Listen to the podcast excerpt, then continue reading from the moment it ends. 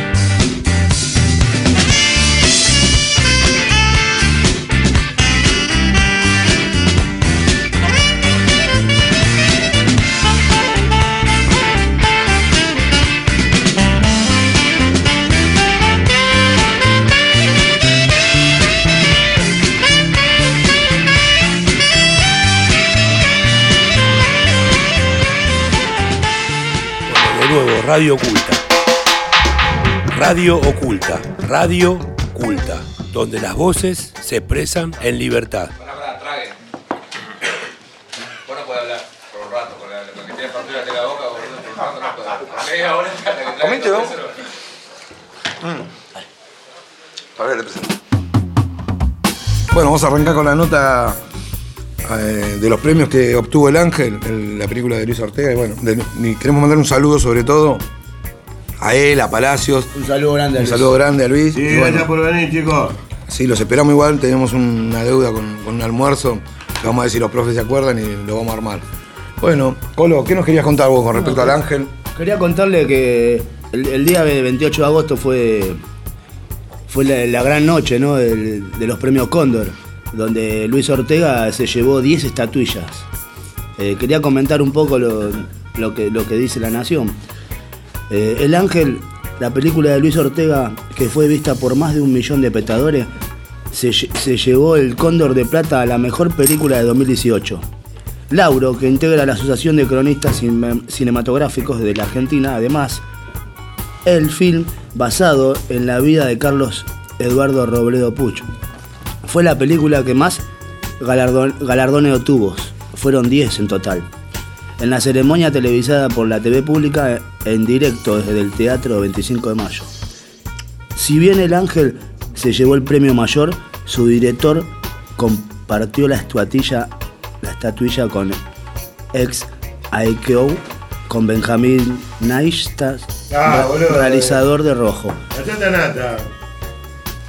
El gran ganador de la noche fue Luis. Y después tuvo como, eh, como director y los premios de, con Darío Grandinetti y el actor de reparto Diego Cremonesi. En esta edición, la Asociación de Cronistas decidió incorporar por primera vez en su historia al premio a la mejor canción compuesta para una película como reconocimiento para la que los reyes de la sociedad. Le mandamos un abrazo grande a, a Luis Ortega y Sí, yo también quería mencionar que en este mismo, en este mismo evento, en esta entrega de premios Cóndor, eh, también hubo una novedad, que fue la entrega de, la, la entrega de premios eh, a través de la decisión del público, ¿no? Eh, esto, fue, esto, esto, es, esto es original porque nunca había pasado, ¿no? Eh, fue el premio del público que otorgó el ministro de Cultura, Enrique Abogardro, al Ángel, en, en base al voto de los vecinos porteños, a través de una app del gobierno de la ciudad. Bueno, esto es Sí, una, bueno. una- una mezcla de, de, de algo. sí De que voto todo- sociedad. Fue todo, fue todo un éxito de la película del Ángel. ¿eh? No, sí, pero aparte de un éxito, Todo un estamos hablando éxito. de que hoy se está participando de otra manera, ¿no? No solamente yendo a un festival, sino a través de la opinión de la gente en general. Y me parece un poco más democrático, digamos, porque no están opinando especialistas sobre el cine que por ahí tienen una- un concepto sobre las cosas. Y del otro lado está la gente que es la que realmente opina. De, de hecho, en esta nota lo menciona y dice, bueno, es una de las pocas veces donde lo que eligió la gente, lo eligieron los, los comentaristas y lo eligieron los que premian. Así que nada, Eh, un abrazo bien grande a Luis Ortega, un orgullo que haber compartido acá un programa con él y bueno, lo felicitamos. ¿Querés leer alguno de los premios que recibió, Polito? Ahí los tenés redondeados. Sí, El Ángel de Luis Ortega fue la película de ficción. La dirección de ficción fue el documental de Benjamín Nayata, del Rojo y Luis Ortega el Ángel. Compartieron premio ahí. Compartieron ahí fue la premio de los dos. Perfecto. Actor de, actor de reparto el también. reparto fue de por- Diego Cremonesi. de Rojo y de Daniel, eh, Daniel Fiango. Fanego. De- Fan- de- perdón, Daniel Fanego del Ángel también. Bueno, ves, ahí tenés otra premiación del Ángel. Revolución, eh, revelación masculina, en ficción y o documental. Lorena Farro por el Ángel también, ¿no? Debe ser por la recopilación. Edición Guille, eh, edición fue Galli, eh, Guille Gatti, el Ángel. Perfecto. Sonido también, José Luis Díaz del Ángel. Otro premio para el Ángel. Después diseño de vestuario, Julio, Julio Suárez, Suárez, también el Ángel. Diseño de arte, Julia Freid, el Ángel también. Maquillaje y peluquería, Marisa Amenta y Emanuel Miño, el Ángel también. También, perfecto. Bueno, la verdad que un saludo para todos y La verdad que Luis Ortega se hizo un cielo con todos los ángeles. Buen trabajo, muy buen trabajo y lo felicitamos. Un abrazo grande, Luis.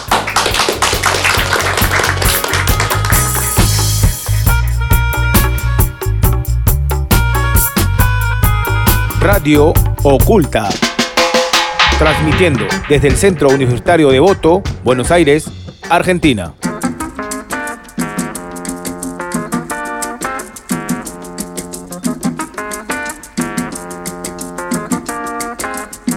Bueno, acá el compañero Rodrigo nos va a contar del Amazonas, no sé, que está preocupado con, Estamos todos, estamos todos. eh, con el, el- el 20% del pulmón de- del mundo.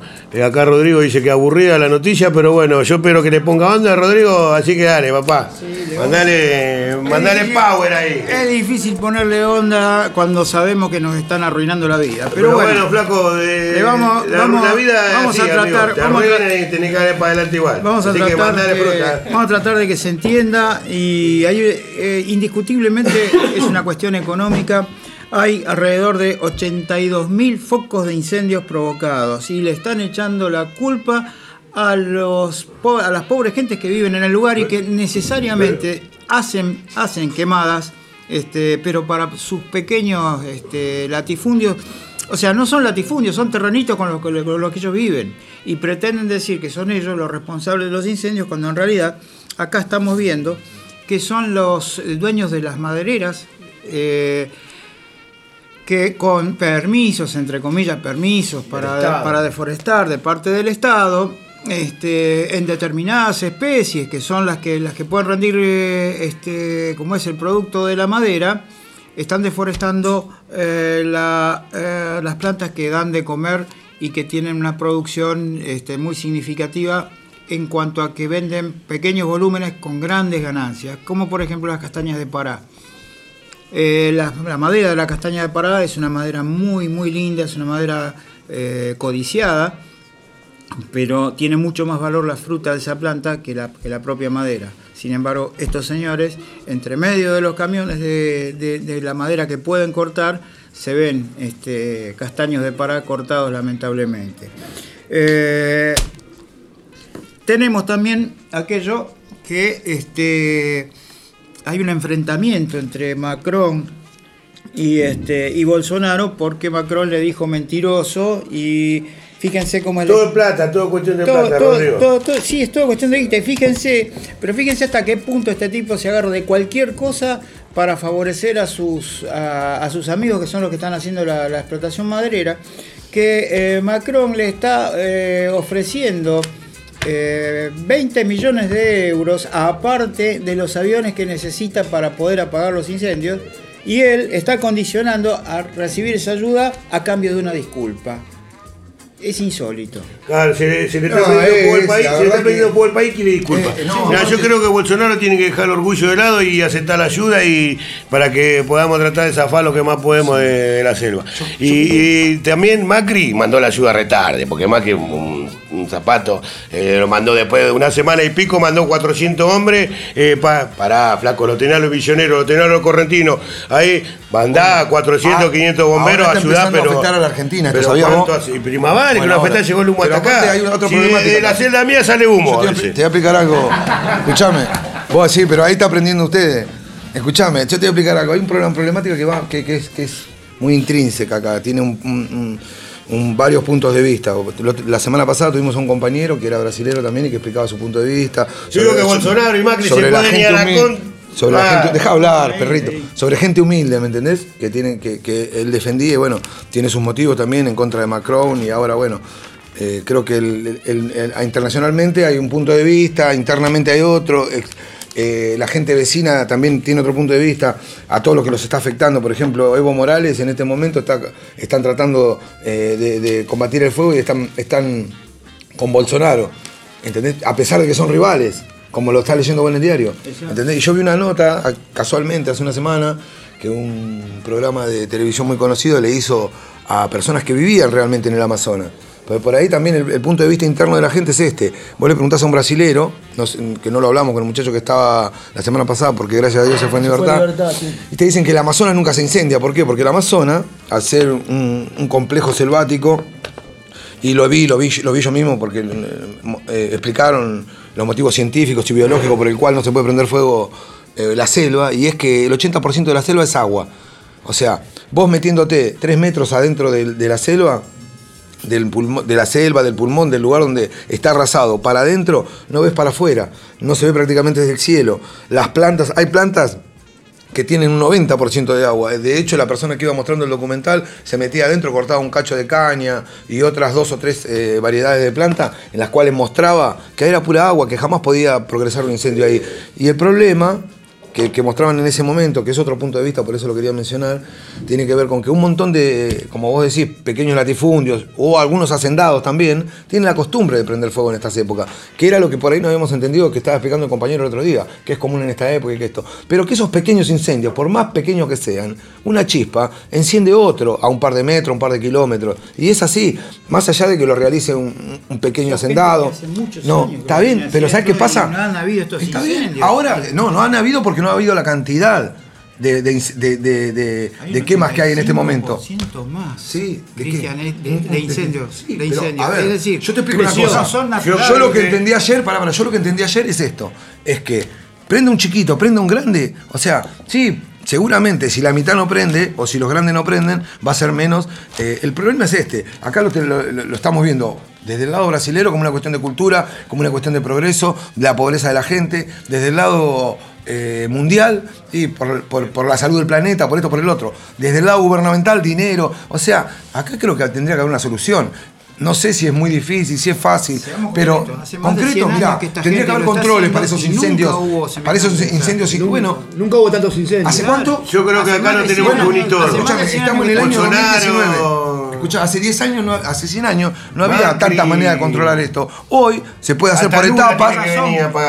Con más razón, no Escucha, había tanta de forma, de con más razón, no había tanta forma de controlarlo y no había este descontrol. ¿Y por qué no se puede hacer por etapa y controlado ahora? Esos pequeños incendios que Porque lo son los responsables los pequeños son, pero son latifundistas. todos responsables. sí. No, no, Acá no. están metidos los, los grandes inversionistas. Yo vi, mirá, yo vi al lado de un aeropuerto, al lado de un aeropuerto, prendió un muchacho, tenía un pequeño, un pequeño terreno que era la parte donde después, ¿por qué lo prenden ellos? Ellos lo prenden porque la manesa, a través del, clima y eso, crece en dos semanas, como acá crece en, en seis meses. Así.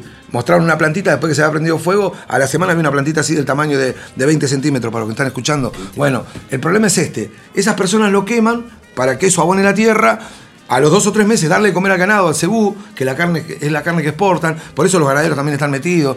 O la gente que quiere sembrar con el agro, que quiere aprovechar esos lugares selva- de los alrededores de la selva.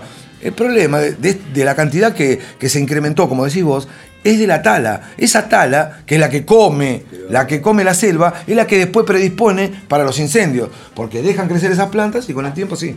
Decime, Carlito, ¿qué querías decir? Cristian, el tema de cuando comenzó el incendio y ahora cuando está terminando, sigue el incendio como No, no, está, no, crecieron un montón de versiones. Claro. Acá lo que está hablando el compañero de eso, del tema de que usan una, una planta, un extracto que es para una- un perfume muy caro francés. También está el tema de los mineros, también está el tema de, como dijiste antes, Mac- Macron, creo que es también. Entonces imagínate la guerra de capitales, que Por eso digo yo que es mucho más complicado de lo que lo podemos de hablar cualquiera de este- nosotros, pero de que en este realidad- incendio empiezan a aparecer todas esas cosas que nosotros desconocemos. Sí, que obviamos, Que acá más seguro. o menos Ponele que obviemos siempre algo. Al, mar- Ponele- al margen de una que, solución, yo, de que yo me desayuné, ponerle en el programa pasado, que el brasilero que teníamos acá, compañero, que esta vez no pudo venir, que dijo que ahí en la Amazonas Se fue libertad. se fue libertad. No, no se fue libertad, fue a apagar el incendio. Pero al margen de eso, al margen de eso, vamos a poner una cuota de humor a toda esta desgracia que están pasando los hermanos Sí, brasileros. Eso, yo creo que Él eso, ¿eh? explicó que ahí hay nueve provincias, pero lo que hay, aparte de las nueve provincias, debe haber un montón de, de- de cocodrilos, vamos a decirlo de esta manera casera, que es una guerra de capitales. A ver, ¿qué es lo que a vos te corresponde? Vos, vos manejás las minas, Vos lo dijiste, manejás eh, el estrato, Carlitos, hay vos varias manejás guerras, esto y el no es una. presidente, este presidente nuevo, ¿cómo se llama? Bolsonaro. Bolsonaro, Bolsonaro, Bolsonaro. está especulando a ver con quién voy a negociar. Tuvieron que prender el fumeque. Sí, es vas, una buena vas a, esa, ¿eh? vas a llegar a un arreglo, te prendo fuego y hasta que lo prendió.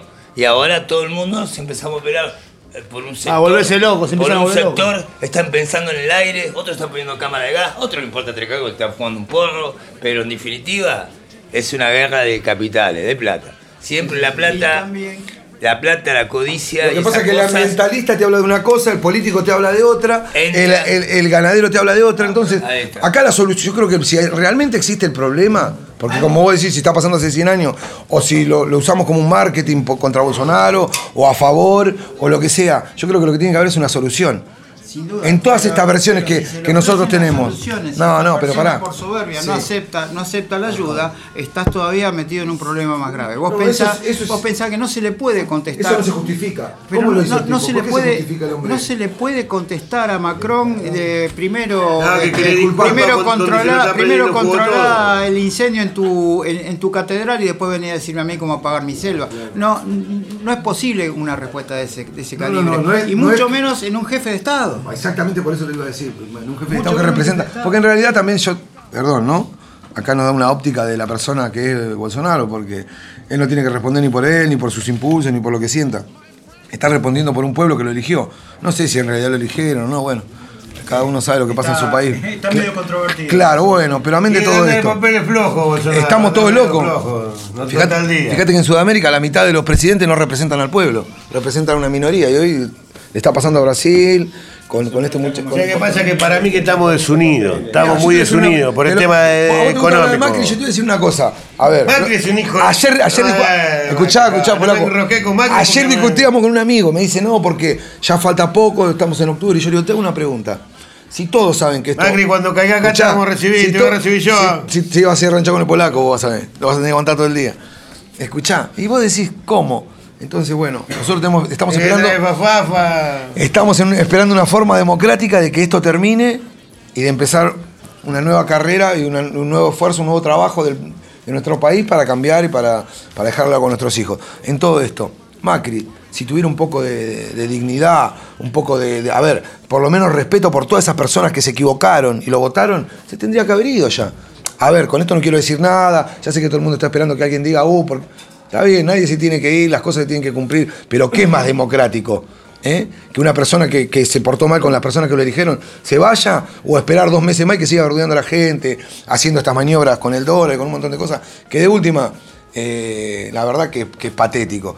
Estamos adentro de una cárcel y sabemos todo que de acá a septiembre el dólar va a subir a 100 pesos y a ver, nadie está haciendo nada, estamos esperando que pasen las cosas. ¿Entendés lo que te estoy diciendo? O sea que Bolsonaro no, no nos asombramos de vos, tenemos nuestros propios, nuestros propios demonios acá. Que, con nuestro propio demonio te digo que la solución la tiene muy a la mano. Constitucionalmente él puede sacar un decreto de necesidad y urgencia por la emergencia económica que él mismo generó y, y dar elecciones anticipadas. De esa manera, Muy buena alternativa. ¿eh? de, de esa manera podría, podría hacerse constitucionalmente la entrega, la entrega de, de su mandato, pero de acuerdo a la voluntad del pueblo. No lo quiere hacer porque es otro nene caprichoso, es un malcriado, es un tipo Que lo que el vivió pueblo. Que lo puso el pueblo, Ajá. pero es un malcriado, es un tipo, es un tipo que es un estafador, es un contrabandista, comprobado. Y si no querés Ese es un trasladar, trasladar, ¿sabes? ¿Eh? Un hijo de puta. No, no, no, puedo, no puedo, no puedo agraviarla a la señora, ¿me entendés? Porque Eh, pero vos sabés, no- criollamente. no la puedo agraviar a la señora. Criollamente, a la en lo señora criollo, en lo criollo considero que es un mal parido, ¿no? Un,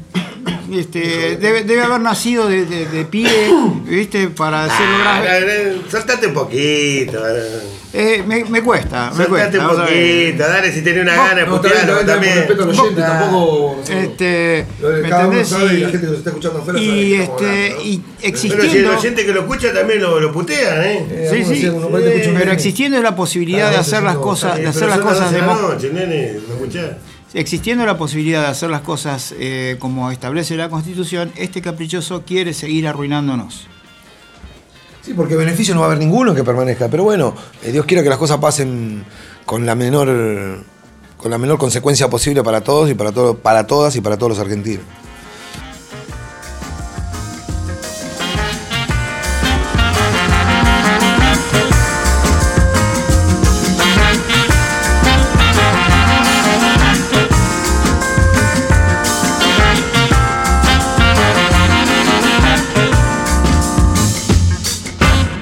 Raíz de, la nota que acabamos de escuchar, hay un tema que nos deja claramente cuál es el motivo y la razón de todo este desastre. Money de Pink Floyd.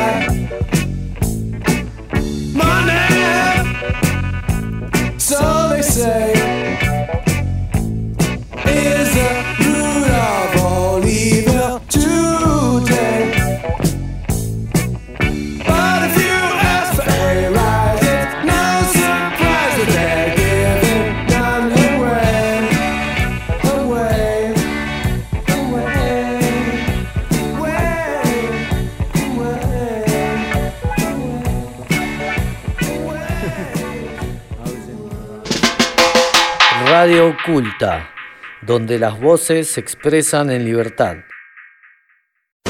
Radio Oculta. Donde las voces se expresan en libertad. Desde el Centro Universitario de Voto para todo el mundo. Radio Oculta. Voces libres. Sensaciones ocultas. Sueños. Sueños. Radio Oculta. Un saludo a mi vieja, que pronto estaré por ahí. Bueno, soy Daniel y también un saludo a mi hijo que lo amo con todo mi corazón y lo quiero mucho. Un saludo a mi negra que está ahí con la panza y a mi hija morena que las amo también con mucho corazón. Les quiero mandar un saludo a todos esos amigos que me hacen el aguante. Radio Oculta, donde las voces se expresan en libertad. Desde el Centro Universitario de Devoto para todo el mundo.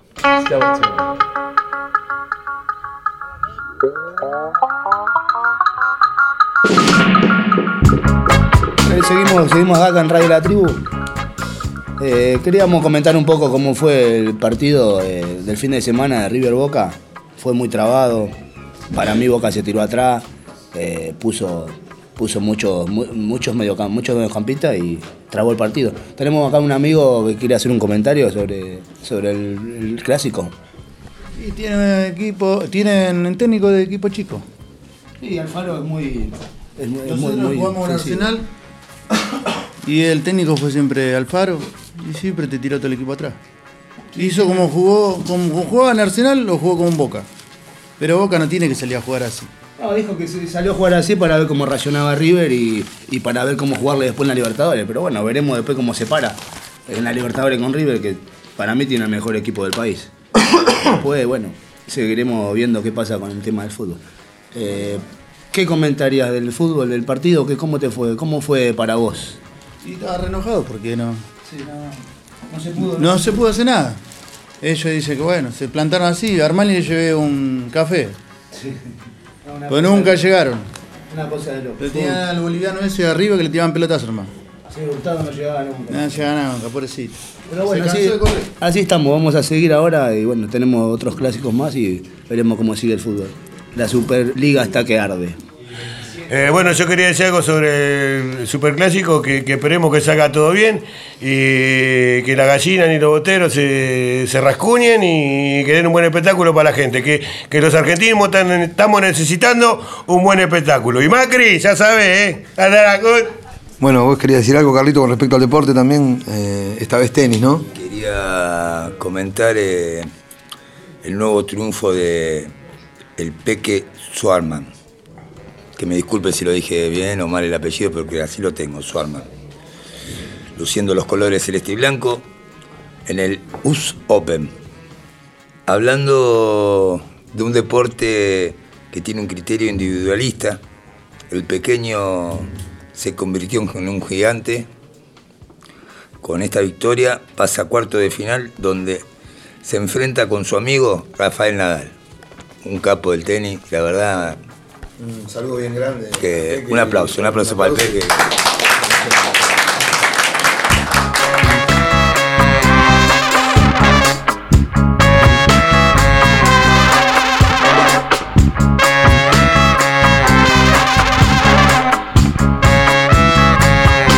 Hola, buenos días, me llamo Daniel. estamos grabando, mono. Hola. Hola, buenos días, me llamo Daniel. Creo que el tema que voy a pedir nos vamos a sentir un poco representados todos. Es el tema de Stephen Wolf, nacido para ser salvaje.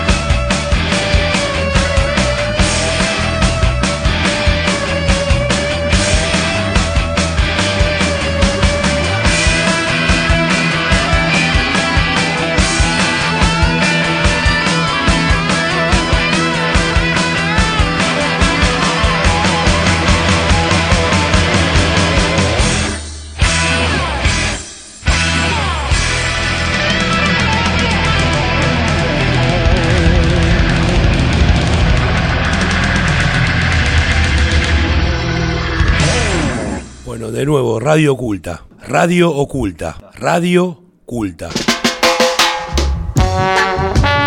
Bueno, hoy vamos a hablar un poco sobre un boletín que nos llegó.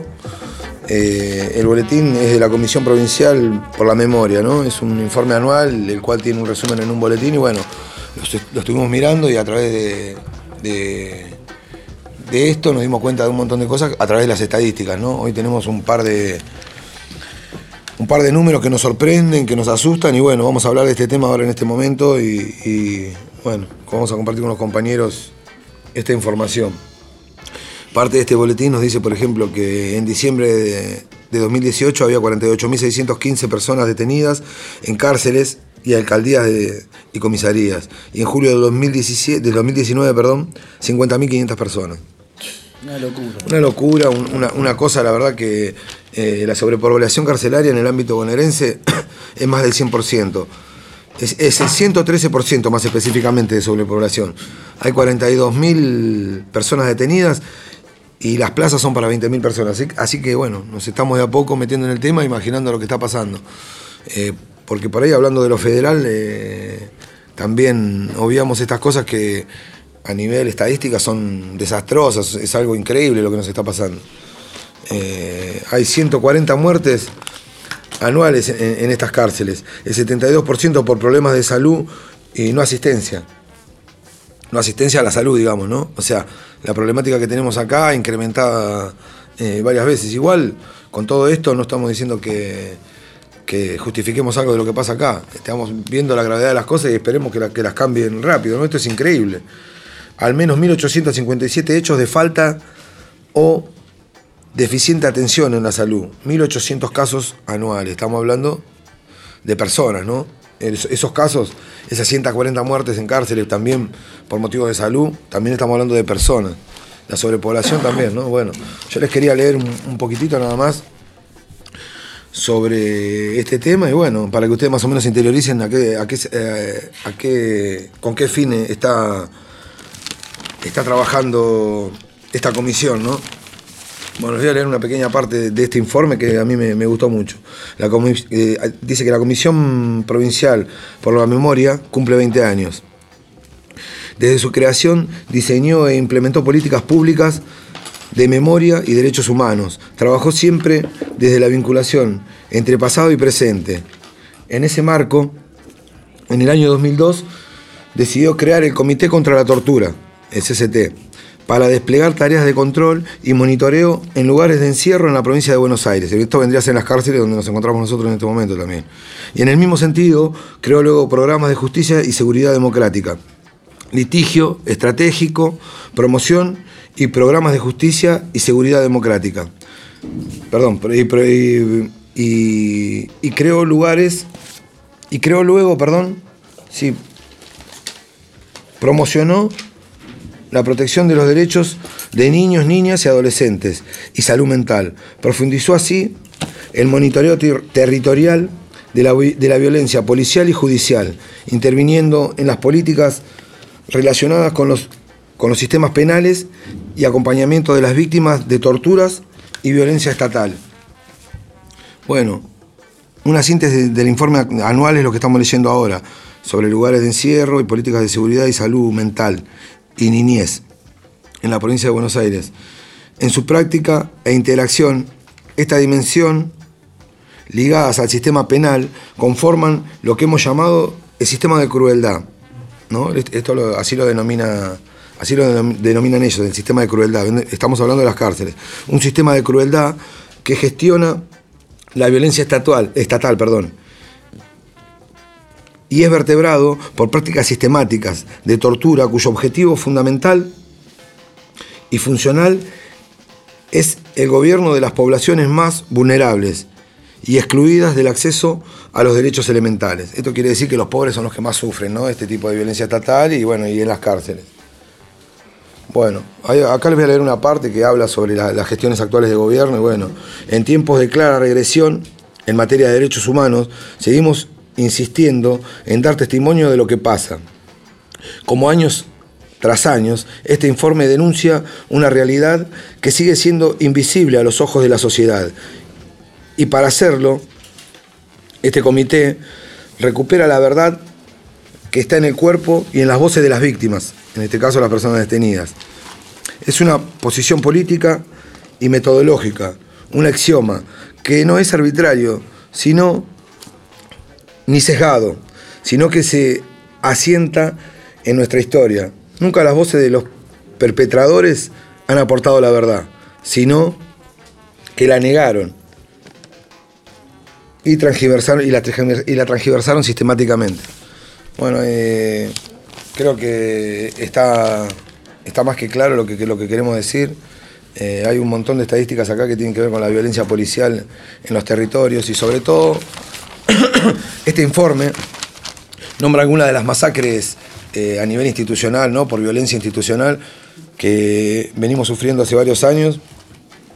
En una parte, en la parte de atrás de, este boletín habla sobre este tipo de masacres y nombra algunas de ellas. Y dice textualmente así, no más muertes, no más masacres. 19, 1987, masacre de Ingeniero Budge, tres muertos. 19, 1999, masacre de Villarramayo, tres muertos. 2004, masacre de Quilmes, cuatro muertos. 2005, masacre de Magdalena, este fue el incendio, ¿no? Eh, 33 muertos. 2017, masacre, masacre de Pergamino, 7 muertos. 2018, masacre de Esteban Echeverría, 10 muertos. Y más actualmente, 2019, masacre de San Miguel del Monte, 4 muertos. Esta es la parte donde la policía eh, persiguió a estos cuatro chicos y los mató eh, por una cuestión, digamos, de, de, de aburrimiento, no sé, porque la verdad que eso fue trágico también y, son cosas que pasan en las noticias y después se olvidan. Acá tenemos un- una dirección, hashtag, el Estado es responsable, si quieren dirigirse a ella y van a encontrar más información de este tipo. Y bueno, hablando de este tema, queríamos hablar con los compañeros, ¿ustedes qué les parece todo esto? Ustedes que están acá detenidos, eh, ¿qué les gustaría comentar sobre el tema? Este, es indudable que hay gente que eh, viene a, estos lugares a, hacer eco de sus propias frus- frustraciones y de su propio sadismo.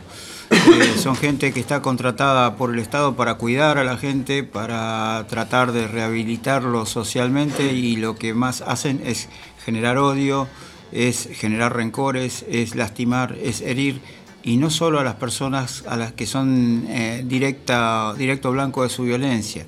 Eh, dejan impronta en las familias de, la- de las personas heridas y aumentan esa tan famosa brecha este, de la que usufructúan muchos políticos y, la- y de la que los hombres de bien no, no queremos, no queremos que se, que se siga este, alimentando.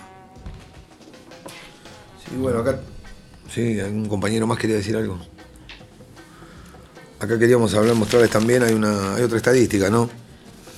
Que a, través de, este comité han, relevado. Y habla de 379 hechos de violencia policial, ¿no? El 31%, el 31,6% terminó con el uso letal de la fuerza, quiere decir con muerte. El 20% de, de estos hechos de violencia fueron ejercidas durante la detención de las personas. El 15%, el 15,5% de, de- también de estos hechos de violencia eh, fueron a través de hechos armados, ¿no? Causas armadas. Eh, perdón, hechos armados me refiero no a, a hechos con armas, sino a causas armadas por la policía. El 7,9% de estas causas también fueron detenciones arbitrarias. Esto refiere a que eh, arbitrariamente se detuvo una persona que seguramente no tenía nada que ver con nada y se ejerció violencia sobre ellos.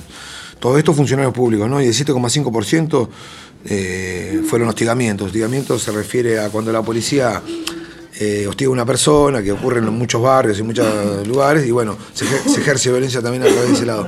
Estamos en una época en, cual, en la cual me parece a mí la policía se empoderó de, de- de un a través de un sistema político, ¿no? Se empoderó de, un, de una autoridad que excede lo, constitucional, lo legal, lo democrático, en todo sentido, ¿no? Creo que lo vivimos todo. Pero bueno, eh, ustedes también, ¿no? En el, siglo, que estamos viviendo, estamos en el 2019, pa- parece que fuera la sombra de un sistema subversivo, como la que es. Con lo que vos me estás, con lo que vos, las estadísticas que estás dando y todo lo que estás comentando, es como que volver, me vuelve a, a un también. sistema más moderno, pero subversivo. A mí también, a mí también me parece lo mismo. ¿Sabes por qué? Porque en los últimos cuatro años aumentó, aumentó en los allanamientos de noche. Hacía muchos años que no veía tantos allanamientos de madrugada, pateando las puertas a la policía sin importarle lo que dice la Constitución Nacional. Eh, no se entiende ya. Por eso eh, acoto lo que dice Carlos, que parece que estamos viviendo en democracia, pero bajo un sistema, un sistema eh, político-militar, ¿no? Acá justo me estaba recordando un compañero que tengo acá al lado mío, el tema de, del Checobar, que también, sí, como, ese tenemos, como ese tenemos el de la patada, de todo avalado por la ministra de Justicia. que no tengo nada, no tengo nada en contra personal contra ella, pero bueno, ella, ella Yo sí, sí, yo también, ¿eh? contra Bulls y contra. No respeta la eh, Constitución Nacional goberna- donde dice de que no puede haber allanamiento de noche, de madrugada. Hacen allanamiento 10 de la noche, 12 de la noche, eh, revisan a, los, a los chicos, los desnudan a menores, los maltratan, eh, eh, le, le meten droga donde no hay y si lo, lo hay, eh, lo, lo hacen peor, le meten armas. Todo para armar, armar eh, procedimientos donde quizás hay cosas, hay mucha pobreza en las villas, pero esos allanamientos no se, no se pueden realizar. No sé dónde está el Estado en este momento. Yo creo que la violencia está en todos lados también, ¿no? Nosotros lo vivimos día a día y estamos hablando ahora de, allanamientos, cosas comunes como las que ocurren día a día. Y parte del empoderamiento, o mejor dicho, de- de que la policía tenga otras actitudes que nosotros sabemos más o menos cómo son las cosas afuera, por ahí la gente lo ignora, pero hoy, hoy en día la policía comete eh, delitos que antes no cometía en otros gobiernos, porque eran... eh, los pagaban y hoy no los pagan. Hoy la policía entra a tu casa y si una persona delinquió o no delinquió, en el caso de tener una orden de allanamiento te roban todo, si tenés un par de cosas, si especulan que, es tuyo o que es robado, eh, maltratan a tu familia, hay amenazas, hay cohesión. Cohesión quiere decir cuando la policía utiliza la violencia contra personas que no están imputadas de nada y simplemente es por información o cualquier otra cosa. Y todas esas cosas eh, son comunes hoy en día. Hoy la policía tiene esa postura, que era postura de los años 90, después de la época de los militares, era secuela de un, de un- de un tipo de política policial que tenía que ver con también con, con que el policía era más que el ciudadano, ¿no? Al revés, es un protector del ciudadano y bueno, hoy se transforman en eso. Y es peligroso esto, porque después pasa lo que dijiste vos. Hay una parte de esta nota que yo quería decirla Quería así. una cosa. Sí, Igual sí. eh, quería decir una frase que por ahí, desde acá, que estamos privados de la libertad, de voto, haciendo esta radio, eh, la frase que lo hemos escuchado de un personaje que no lo voy a nombrar tampoco, pero de, que la violencia no construye ninguna, ninguna parte del mundo. O sea que, viste, estamos, por más que estemos en una situación por delito o lo que fuera, vamos con ese mensaje de que la violencia no construye. Todo lo que es violento no construye. En todo Y no lo- deja de ser delito aparte. Claro, no ¿Que ¿De qué de estamos ser. hablando? La justicia eh, implanta delito, la justicia ejerce delito, porque supuestamente la mano cohesiva de la justicia es la policía, ¿entendés? Que a su vez es representante de todas esas personas. Y si tu mamá no delinquió, no tiene por qué eh, aguantarse a un policía que le robe las cosas de la casa, por ejemplo, ¿entendés? Exactamente. Una forma de decir, como ocurre normalmente. Bueno, sobre esto había una- un, un comentario en, en este boletín que estábamos leyendo, que decía así, la- el título dice así, ¿no? La era de los récords. Esto es para Vidal. Los récords se refiere a la provincia de Buenos Aires. Mira, dice así la nota. La actual gestión de la provincia reconoció desde el primer momento la crisis del sistema penal. Pasaron casi cuatro años desde el entonces. No se tomó ninguna medida para revertir esa situación. Todo lo contrario, este gobierno profundizó las políticas de seguridad orientadas a la mayor endurecimiento de la, de, de la persecución penal, bajo la doctrina de la nueva amenaza en su doble dirección, guerra contra los narcos y guerra contra el terrorismo. O sea, no, no, no, no empecemos a reír ahora, vamos a contar después, ¿no? Como lo que le pasó al muchacho en Córdoba, que le sacaron todos los instrumentos, era un, un- bueno, ya sabemos, la gente sabe, ¿no? Bueno, esto que ocurrió con un muchacho chileno que también la policía fue, lo, lo acusó de terrorismo y era un, un, un vecino, era un vecino, bueno, sí, un músico. Contra el terrorismo, bueno. Justifica la implementación de dispositivos de vigilancia y control sobre la población, transformadas en blanco de preferencia, la población, ¿no? Esta orientación que promueve la construcción de un escenario bélico, ¿eh? no sé si me entienden, bélico, guerra en las calles, bueno, y lleva a una deficiencia en la asunción de la muerte como resultado esperable de las políticas de persecución del delito. Ese se legitima en la doctrina de Checopar, es lo que acabas de decir vos. O sea, a través de justificar a una persona que por un delito mata a otra por la espalda, sin peligro, sin, que en el piso, bueno. La política criminal provincial se sostiene en dos puntales principales. El control de la policía del territorio y el encarcelamiento creciente. La violencia policial afuera y la violencia penitenciaria adentro, garantizadas y avaladas por el Poder Judicial. El único resultado de esta política fue la consolidación del sistema de la crueldad. Hasta acá, tenemos más para hablar y es más largo el informe. La verdad que los aplaudo a los muchachos que escribieron esto, pero bueno. Que debe haber que no sabemos porque tienen el poder. ¿Sabes y- que este informe, mira Carlito, este informe habla de niños, habla de los niños encarcelados, de los chicos que están en detención por distintos motivos, por los padres, por ellos, por esto. Está- habla sobre, me da pauta para hablar sobre la edad de, imputabil- de imputabilidad y la edad, para- para claro, para y la edad de imputabilidad que es algo que también está pasando. O sea, es un mundo alrededor de las políticas de Estado y generan esto, generan que los pobres y las personas que cometieron algún delito no, te- no tengan garantías de nada en ningún lugar ni en ningún momento. Eh, más que nada, yo creo que nos tenemos que fijar. Este comentario que yo quiero hacer es en homenaje a un muchacho que este, tenemos acá en la mesa que no lo quiere a Macri. Este, yo tampoco lo quiero. Me parece Este, que el pero- 80% de los argentinos no lo quieren. Pero sí, es- es- es- estamos, somos una banda, cierto. Pero Las 50 lo familias concreto, millonarias sí lo lo, quieren. lo concreto, lo concreto es que esta persona llegó diciendo que había que respetar la ley, que había que ser transparentes, que eh, había que ser poco menos que la Madre Teresa de Calcuta. Y es el primero que desconoce, que desconoce la Constitución. Y cuando quiere bajar la imputabilidad, eh, este, la edad de imputabilidad de los menores, se está olvidando que hay una este, convención internacional que firmó la Argentina, que es la Convención Internacional de los Derechos del Niño, en donde dice claramente que una persona es niño hasta los 18 años y que por consiguiente es inimputable hasta los 18 años. Sí, mira, te voy a leer algo acá en el, boletín este también, toda casualidad, ¿no? Hay emergencia en niñez y adolescencia. Está hablando de 680 niños y niñas y jóvenes en encierro. Esto quiere decir en distintos tipos de encierros, ya sea con la madre o por ellos mismos. Y 85 niños y niñas no imputables. Esta población específica ha crecido en forma continua de 2015 0,8% y 2018 en un 13%. Es mucha gente. En un 13%. Niños, niños, niños, chicos.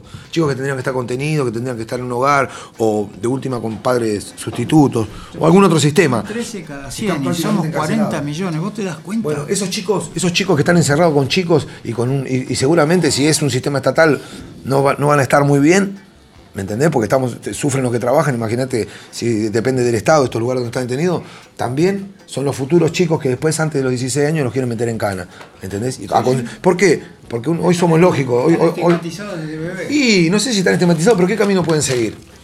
O sea, si en lugar, en lugar de darle un lugar para la edad que tienen, ¿entendés? Les brindan una pequeña cárcel.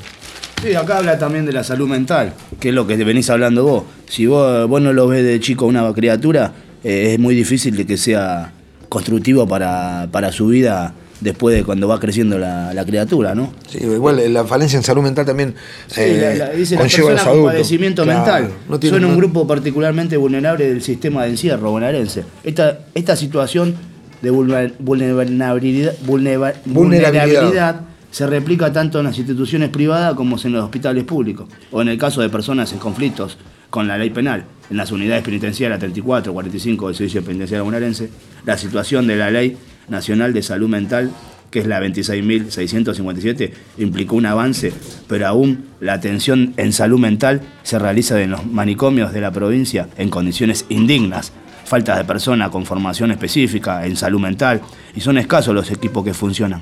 De modo intersectorial e interdisciplinario.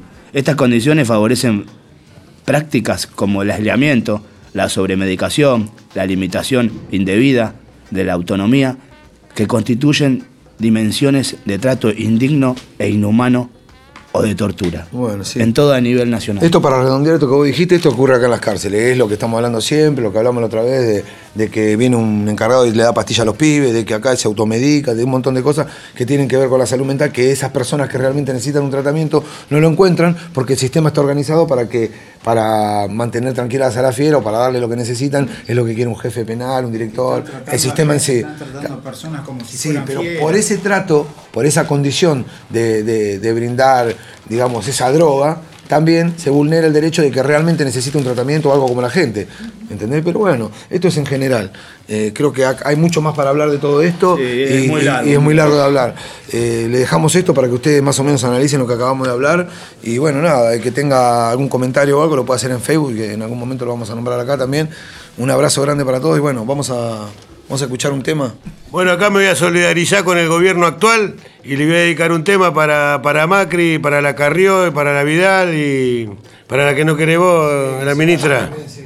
Eh, el tema de Roberto Carlos, quiero tener un millón de amigos porque creo que lo necesitan. Saludos para todos y espero que, que disfruten.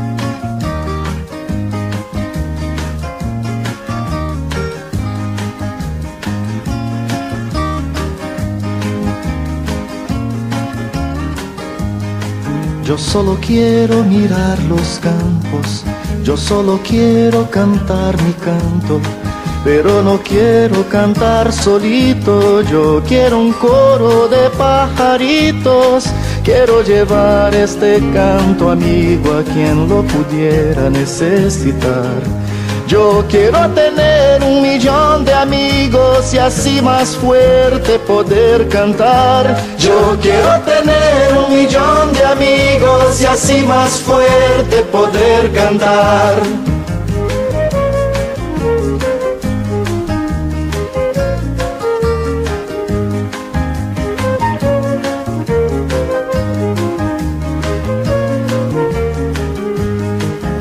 Solo quiero un viento fuerte, llevar mi barco con rumbo norte. Y en el trayecto voy a pescar para dividir luego al arribar. Quiero llevar este canto amigo a quien lo pudiera necesitar. Yo quiero tener un millón de amigos y así más fuerte poder cantar. Yo quiero tener un millón de amigos y así más fuerte poder cantar.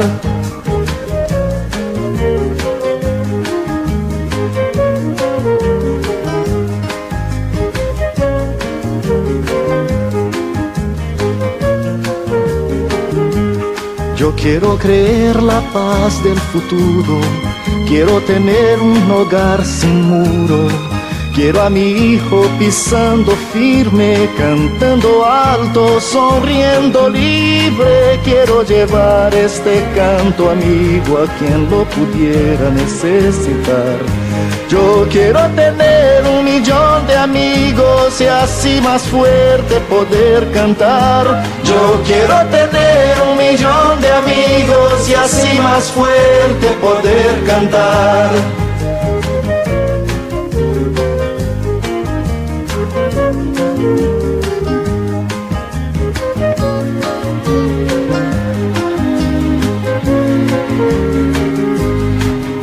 Quiero amor siempre en esta vida, sentir calor de una mano amiga.